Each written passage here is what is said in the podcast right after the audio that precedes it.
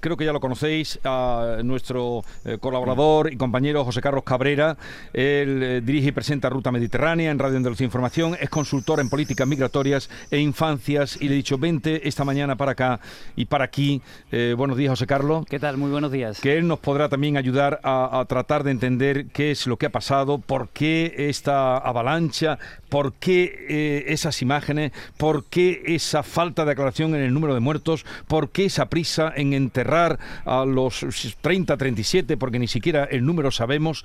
A ver, ¿qué primera impresión tenéis de, de lo que ha ocurrido en Melilla y el intento fallido ayer eh, de entrar por Ceuta? Bueno, pues sí, vamos a ver, yo eh, voy a empezar. Eh, quizás eh, lo que está pasando o lo que ha pasado en Melilla realmente es un episodio más, aunque quizás el más lamentable de los últimos 25 años de, de esa mm, perspectiva ¿no? que estamos teniendo con respecto a, la presión migratoria en la frontera. No es nada nuevo, lo único que pasa es que, claro, a mayor presión pues se producen este tipo de episodios mm, realmente lamentables. Em, bueno, desde lo que son las políticas migratorias, lo que se echa mucho en falta es una falta de visión un poco más humana de todo este proceso. Hay una em, percepción o una visión de seguritización de las fronteras que lo único que hace es aumentar em, pues todos los procesos para que estas personas no vengan, pero realmente no se está haciendo ningún, ningún esfuerzo en la prevención ni en informar a estas personas de todo lo que se encuentran, no solo en Marruecos, sino una vez que, pasan mm. incluso la frontera. Entonces realmente, bueno, no es nada nuevo para los que seguimos el tema em, desde hace un tiempo, pero sí que desde luego es el episodio más lamentable de todos los que hemos vivido. y las imágenes que se han visto allí, eh, eh, hacinados como, como, como estaban. Sí, sí. Eh, bueno, nosotros eh, tenemos un tratado con Marruecos, eh, todo el mundo lo sabe, ¿no? para la mejora de la cooperación en materia de terrorismo, tráfico ilegal de estupefacientes, explotación de menores, blanqueo de dinero, y sin embargo no tenemos un acuerdo en una mejora en la atención a estos flujos migratorios que, que, no son nada nuevo, que existen, que sabemos que, que están ahí, que Marruecos sabe perfectamente que, están ahí y que realmente no se pone ningún tipo de política migratoria diferente a las que conocemos, más allá que, bueno, subir la valla unos metros más alta, el poner la sirja no en el lado español, sino en el lado eh, marroquí, en el de dar a Marruecos Em, pues eh, vehículos para que puedan patrullar mejor la frontera y realmente pues se echa una clara mucho de menos pues un, una mm, perspectiva mucho más humana donde se pueda informar a estas personas, prevenir, también que haya control, ¿no? Pero que estas personas pues tengan también otra serie de alternativas para poder acceder de manera legal, eh, lo que se llaman, bueno, una, la mejora de las vías legales para que aquellas personas que así tengan eh, ese estatuto pues puedan, pues puedan acceder a Europa. A ver, eh, ¿cómo habéis visto, en fin, lo que hemos conocido hasta ahora y lo que desconocemos sobre el último asalto? A ver, a mí me, parece fundamental que, eh, lo primero que, se diga cuando se habla de un suceso como el ocurrido en, Melilla, lo primero es la consideración de tragedia humana.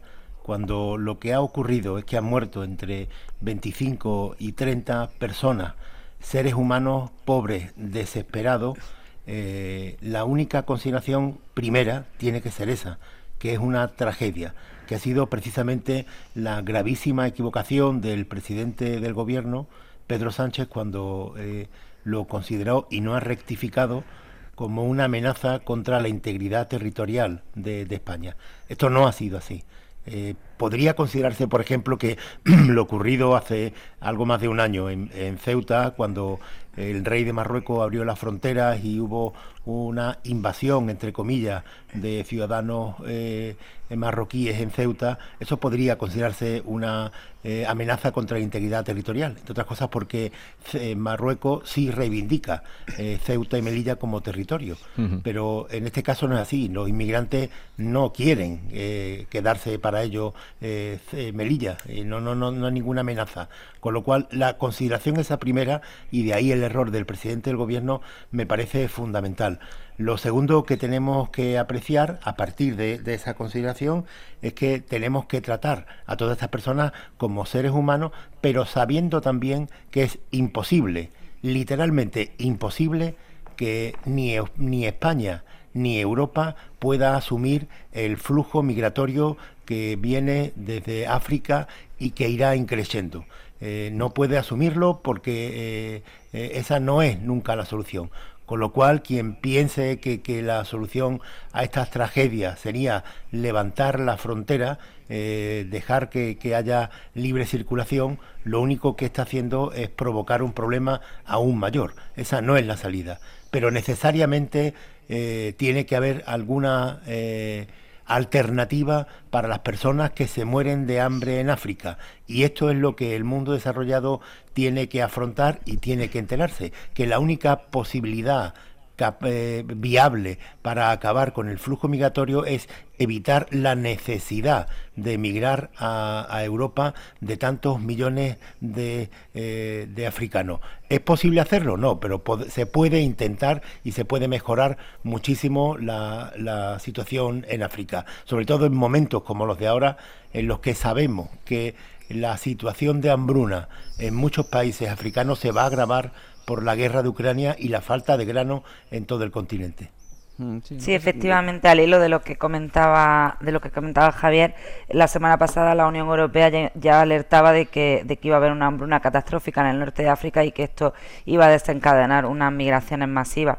Está claro que las fronteras deben ser inviolables y que las autoridades de los dos lados tienen la obligación de evitar que, haya penetraciones masivas como esta, pero el viernes yo creo que, lo que vimos fue una vulneración de las más crueles de los derechos humanos que no se puede permitir. En cuanto a lo que ha dicho de Pedro Sánchez, eh, sí que se precipitó cuando no se conocía bien lo que estaba sucediendo y lo que intentó fue, bueno, pues después de tantos años de esto, de toda la, desde antes de la, bueno, desde la pandemia, eh, de conflicto y de, y, de, y de total y absoluto desorden con el gobierno marroquí, pues felicitó un poco la actuación sin saber hasta dónde iba a llegar. Y todavía es verdad que no ha rectificado y ahí muy mal. La verdad es que sorprendió cuando dijo, eh, achacó a los mafiosos, a las redes mafiosas, pero había bueno, que, mm, hay muertos ahí. Y, Es que hay realidades paralelas ahí que también hay que tenerlo en cuenta eso, que, que, que estos están organizados por mafias, sí, que, que, que, intentan en la desesperación, intentan eh, entrar con medios violentos, vamos, ellos vienen armados con palos, mm. que, convierten en, en, cuchillos, lanzas, con, y muchas veces con, con, con ácido, con cal viva, hay muchos guardias civiles que, que están en la frontera que, que, padecen esta situación. Es que, ya digo que es que esto no, no es algo que, sea lineal y mm. de, una sola explicación. Y es verdad que están organizados por mafia y que intentan entrar con medios violentos y que eh, evidentemente los guardias civiles tienen que defenderse. Otra cosa es que hay una estrategia policial como la que parece que puso en práctica Marruecos, que lo que provoca es una avalancha en la que un montón de, de, de estos inmigrantes terminan asfixiados. Eh, literalmente asfixiado y arrollado por la avalancha de 2.000 personas. Porque se le ve, se ve algunas imágenes casi que ¿no? en, la, en la valla y con esas granadas de humo como se desploman y caen apilados uno, uno sobre otro, ¿no? Yo creo que eh, hemos señalado, los compañeros han señalado ya varios puntos que para mí son relevantes. Uno, eh, el problema es complejo. El problema es complejo y desde el bonismo no se, no se resuelve, ni vale en frontera dura, ni tirar la frontera y que todo el mundo entre, ni tampoco la, Guardia Civil se puede cruzar de mano. Mm, la realidad es muy compleja, lo que pasa es que nos enfrentamos a varias presiones migratorias. Una, que es la presión migratoria eh, intencionada de Marruecos, que hemos visto como en determinados momentos, en función de las necesidades políticas o estratégicas que tenía Marruecos, un país con el que es difícil y complicado mantener las relaciones, pues activaba esa presión migratoria. Y después está la presión migratoria que detrás puede haber, y hay mafias, pero lo que hay es mucha necesidad, hay mucha hambre y hay la desesperación humana, ¿no? Eh, yo creo que el error del presidente del gobierno ha estado en creer que resolviendo la presión migratoria intencionada de, Marruecos, eh, se resolvía el problema o al menos gran parte del, problema, ¿no?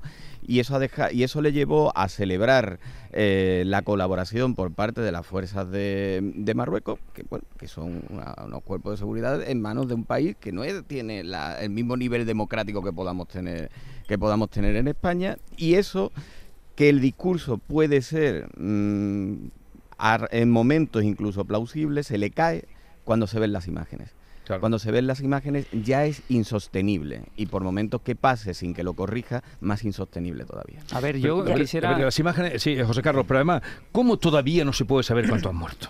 Bueno, eh, vamos a ver, siempre en este tipo de episodios pues hay cierto oscurantismo con respecto a, lo que ha pasado realmente en la frontera.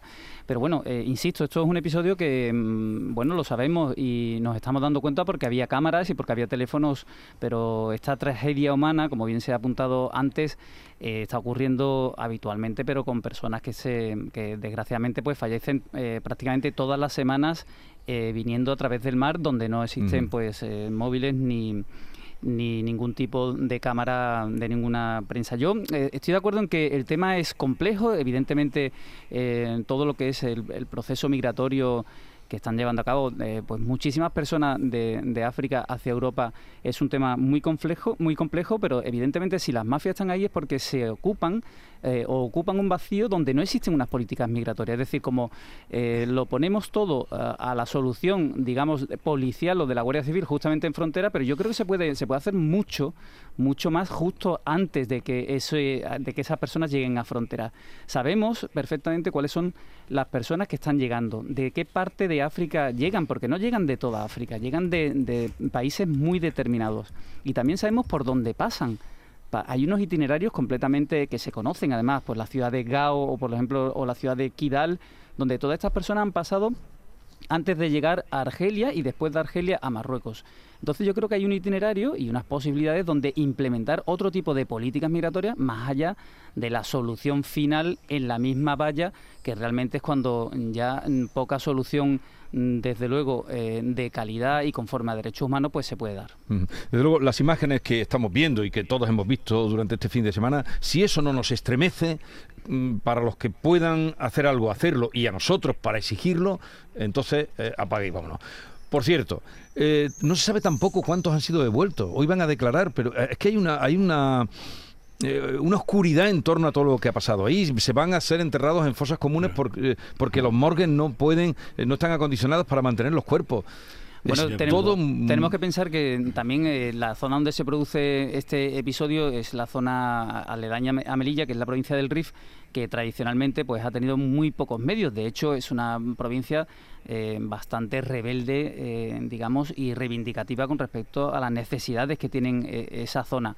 Solo tenemos un hospital, el Hospital de Nador, un hospital además que, que está muy limitado, donde la morgue pues ya hemos visto que, que, ni siquiera tiene refrigeración y donde, bueno, pues parece ser que estos cuerpos no pueden estar mucho tiempo a la intemperie. Eh, insisto, yo creo que hay que hacer un esfuerzo más allá de la cooperación en materia terrorista, de la lucha contra, contra las drogas, en materia de cooperación y de factor humano, porque hasta que esto no se mejore, estos episodios van a volver y desde mi humilde opinión, ahora vamos a tener unos días que van desde el 9 al 11 de julio, donde son las fiestas más importantes del mundo musulmán, como es el Eid el-Kebir o la fiesta del Cordero, donde probablemente tengamos otro episodio sino de estas características pues de, salida de personas hacia Europa. A ver, lo, de, lo de la identificación y, de, los cadáveres, eh, a mi juicio, de, lo menos que podemos sorprendernos, porque eh, ya en el cementerio de, Algeciras o en el de Málaga hay eh, muchas tumbas sin, sin nombre de, estos inmigrantes, porque estamos hablando de personas que vienen muchas veces de países en los que el Estado ni siquiera existe. O sea que, que la identificación de, de todos estos inmigrantes eh, es imposible, que es uno de, los problemas más graves que nos encontramos en España cuando llegan inmigrantes en una patera y ponen el pie en suelo español. Ellos lo saben que es así y por eso lo celebran los pobres cuando llegan a la playa y lo celebran con danzas, porque eh, es imposible devolverlos al país. España tiene tratados de repatriación con algunos países, pero hay algunas de estas personas que vienen de países que no existen y entonces es imposible la repatriación. De ahí la demagogia que, se realiza eh, al respecto. Y, eh, yo, yo, sé que, que eh, no hay motivos para el optimismo sobre la inmigración, sobre este problema. Y, ni nuestra generación, ni creo yo que muchas que vengan después van a resolverlo. Pero por lo menos vamos a tratarlo como lo que son seres humanos. Esto es lo fundamental. Pero motivos para el optimismo no hay. Eh, lo que ha ocurrido en, la, eh, última década fundamentalmente en África es que un país como China, que ya veis cómo es China, pues está haciendo, eh, está, está, empezando a dominar comercialmente aquello, pues y está utilizando África para extraer eh, materias primas. Y hay una explotación brutal de muchos de los recursos que, que, hay en África por parte de China, que da muy pocas explicaciones de todo, eh, incluso en su propio territorio. Ya imaginaros que, que, supone para África que una potencia comercial como China, que está amenazando constantemente a Estados Unidos con arrebatarle el puesto de, primera potencia económica mundial, pues que sea la que, que, se ha hecho cargo de China o que ha empezado a comprar literalmente China. Esto no se va a solucionar, eh, no digo que vaya a ir a peor, pero desde luego a mejor no. Y entre tanto, lo que se puede hacer, lo poco que se puede hacer, deberíamos hacerlo. Eh, las urgencias, y ya lo veremos en la, en la cumbre de la OTAN, en la cumbre de la OTAN en Madrid ahora, ya veremos que, que esto de, de, Melilla pues será eh, un epígrafe, la, porque hay otras urgencias para, para el mundo occidental, como la de guerra de Ucrania, de Rusia, y tienen razón, es así. Pero hoy justamente, perdón, dos periódicos mm, de tirada nacional. Uno dice, la OTAN protegerá por primera vez a Ceuta y Melilla. Esto lo cuenta el país. La hoja de ruta que se debatirá en Madrid incluye la defensa de la soberanía e integridad territorial. Justamente lo contrario dice el mundo. Eh, José Carlos, ¿la OTAN va a mediar aquí o va a hacer algo? ¿O puede hacer algo? Realmente eso es uno de los grandes desafíos, yo creo, del gobierno español en esta semana, en esta reunión de la OTAN. tanto la plaza de Ceuta como la de Melilla están fuera del, del, acuerdo del Tratado del Atlántico Norte y por lo tanto en un caso de una hipotética invasión o de algún problema, em, pues eh, no lo sabemos, de, otro tipo, pues eh, no tiene por, no, no, tendría por qué actuar en conjunto, no se podría atender a ese eh, o apelar a ese, creo que es el artículo 9, ¿no? en el cual mm. pues los demás socios pues deberían de, de actuar. Eh, eso es uno de los grandes desafíos que parece ser que quiere poner en, marcha o en la mesa eh, nuestro gobierno para esta reunión. Vamos a ver. Sí, decía que hablaba precisamente al hilo de esto y hablaba Kiko también de, qué tipo de país es Marruecos con esa democracia tan frágil. Pero es que lo que no podemos pasar por alto es que la Unión Europea ha elegido Marruecos dentro de todos los países eh, de la zona como, como el, el mejor aliado para hacer para mantener lo que es la frontera no ya con nosotros con España es que es la frontera con toda la Unión Europea y una de las fronteras más calientes y más complicadas que hay. Entonces eh, esto hay que mirarlo con una perspectiva más amplia precisamente ahora que, que se produce aquí la reunión de la OTAN Sí, lo que pasa es que, ayer Bruselas, precisamente, y para mí es muy relevante, pero Bruselas ayer se puso inicialmente de perfil. El presidente del Consejo sí, pero ayer, Kiko, porque hasta ahora... sí, pero que sobre la defensa, que, Bruselas yo creo que todavía no ha interiorizado ni le ha dado la suficiente relevancia que tiene eh, España como frontera de Europa. No le ha dado, no le ha dado todavía suficiente, suficiente relevancia. Y es verdad que en las declaraciones de ayer van en la línea de no molestar, ¿no? o las no declaraciones de ayer van en la línea de no molestar en exceso a Marruecos. A mí que, aquí, eh, eh, que esté sucediendo después del viernes, los acontecimientos estén sucediendo como se están sucediendo, eh, no pueden dejar de, alarmarnos, de estremecernos, incluso nos tiene que repudiar, pero no nos puede sorprender que Marruecos mm, tenga una morgue donde las crónicas de los compañeros, los periodistas que han ido allí, mm, dicen que el olor es irrespirable a, cuando te acercas a unos metros, que estén cavando mm, eh, fosas para deshacerse de de, la, de, la, de los muertos, pues bueno, no sorprenden. Lo que no vamos a pretender es que, eh, o a esperar de Marruecos es que abra una investigación, que hagan la autopsia y que se investigue cómo fue la, la defensa de, de, lo, de la fuerza de seguridad para ver si fue proporcional y si hubo algo que provocó de una actuación desmedida. Eso no lo va a hacer Marruecos. Y ahí es donde yo creo que, que Bruselas también tiene que intervenir, más allá de decir que eh, y de respetar la, autonomía de, España y la autoridad que tiene que tener España, tiene que intervenir porque este problema, del que nos olvidaremos dentro de unas semanas, volverá sobre la actualidad al cabo de unos meses. Sí, José Carlos Cabrera dice que, ojo, eh, perdona un momento, Javier, porque ya vamos a despedir a José Carlos. Eh, dices tú que eso corre riesgo de que en próximos días vuelva a pasar. Bueno, hay, hay indicios y tenemos ya muchísima experiencia en que que en las determinadas fiestas, eh, tanto importantes de un lado o del otro del Mediterráneo, ya sean porque son las Navidades o el fin de año en Europa, o porque son fiestas religiosas en, Marruecos, fiestas religiosas eh, pues eh, religiosas, eh, siempre tenemos pues episodios o picos donde estas personas aprovechan. ¿Argelia ha, tenido algo que ver? ¿Crees que ha podido tener algo que ver en este último intento de salto? Bueno, todos los subsaharianos que hay actualmente en Marruecos, todos eh, suelen entrar por la frontera de Argelia con Marruecos, en concreto por la por la frontera de, de, Mustaganem, una ciudad fronteriza en la provincia de Orán, donde salen muchísimas pateras en los últimos días y también en la, en la franja cercana a la ciudad de Fingik, también en Marruecos.